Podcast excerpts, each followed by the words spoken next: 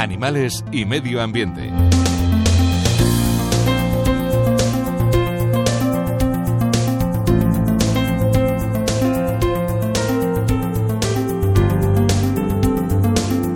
Hace muchísimos años fui con mi padre a ver a un colombófilo que se llama Gregorio Michelena, a buscar unas palomas que nos iba a dar, unas palomas mensajeras, y cuando llegamos nos contó que su cuñado había llevado un grupo de palomas que quería entrenar y las había llevado algo así como Aguilar de Campo para soltarlas allí y que volviesen a su pueblo, que está al lado de Renedo, Zurita, un pueblo pequeñito donde tenía el palomar.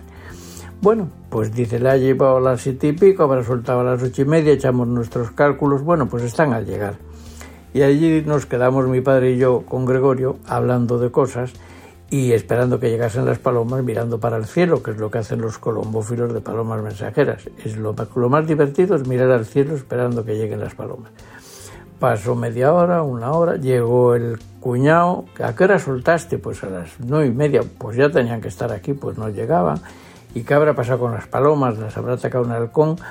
Y se habrán perdido, habrá niebla en el... Bueno, hicimos todas las conjeturas posibles. Y a la una de la tarde, de repente, llegaron las palomas. Y entonces fue Gregorio y dijo una, frase, una frase célebre para la historia. Sin, en el momento que hemos hablado de ellas han venido. Llevábamos tres horas y media cascando de las palomas. Entonces nosotros estamos ahora con un caso parecido, porque estamos esperando que una orangutana, Nuba, que ya ha tenido otra cría aquí y tuvo otra cría en Suiza, que tenga a un bebé. Y estamos emocionados. Le hicimos el test de embarazo en febrero, estaba embarazada y dijimos, bueno, como no sabemos para cuándo, pensamos pues en primavera, pero la primavera ha pasado, ella tiene mucha tripa, está tranquila y va llegando el verano y todos los días desde el mes de marzo estamos hablando de habrá parido Nuba, estará pariendo, parece que está allí quieta en una esquina, digo, túa, Nuba la hija. Bueno, pues total que estamos con eso. Y un día de estos, cuando menos lo esperemos, parirá. Y entonces diremos, en cuanto hemos hablado de ella, de que si paría o no paría, vaya parido la tía. Bueno, es muy emocionante esperar un orangután, es como esperar a un familiar casi, porque el bebé, de los cuales hemos criado tres en casa, biberón, son igual que niños. Este esperemos que le críe su madre, que ya ha sido buena madre y sabe cuidar a los hijos, y estaremos pendientes de ella todo el tiempo.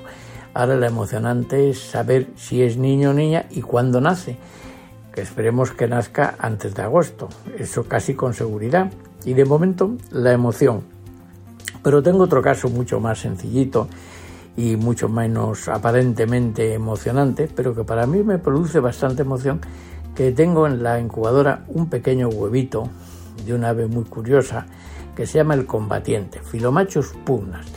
Eh, les he visto aquí en, alguna vez en Cantabria, una vez vinieron tres y estuvieron posados ahí con mis aves, eh, les he visto en España, en, en Villafáfila, en Zamora, y he visto muchos al sur del Sáhara, en Kenia y en Tanzania y en, y en el Okavango. Allí en invierno, otoño e invierno había muchísima. Es una ave preciosa que tiene una característica. Durante dos meses los machos cada uno se viste de un ropaje diferente. Los colores de uno a otro no se parecen nada. Puede tener la cabeza blanca, la cabeza negra, el pecho blanco, el pecho naranja, el pecho...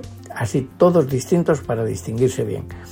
Y hacen unas danzas es precioso y muy bonito, pero solo dura cuatro meses o dos meses. Yo llevo intentando criarlos durante 20 años y ahora tengo por fin un huevo en la incubadora a punto de nacer. Es una tontería, será el primero que nazca aquí, pero me lleva muchos disgustos con ellos por diversas razones y cuando nazca ese me llevaré por fin una gran alegría. Así que el orangután y el combatiente son mis objetivos en este momento.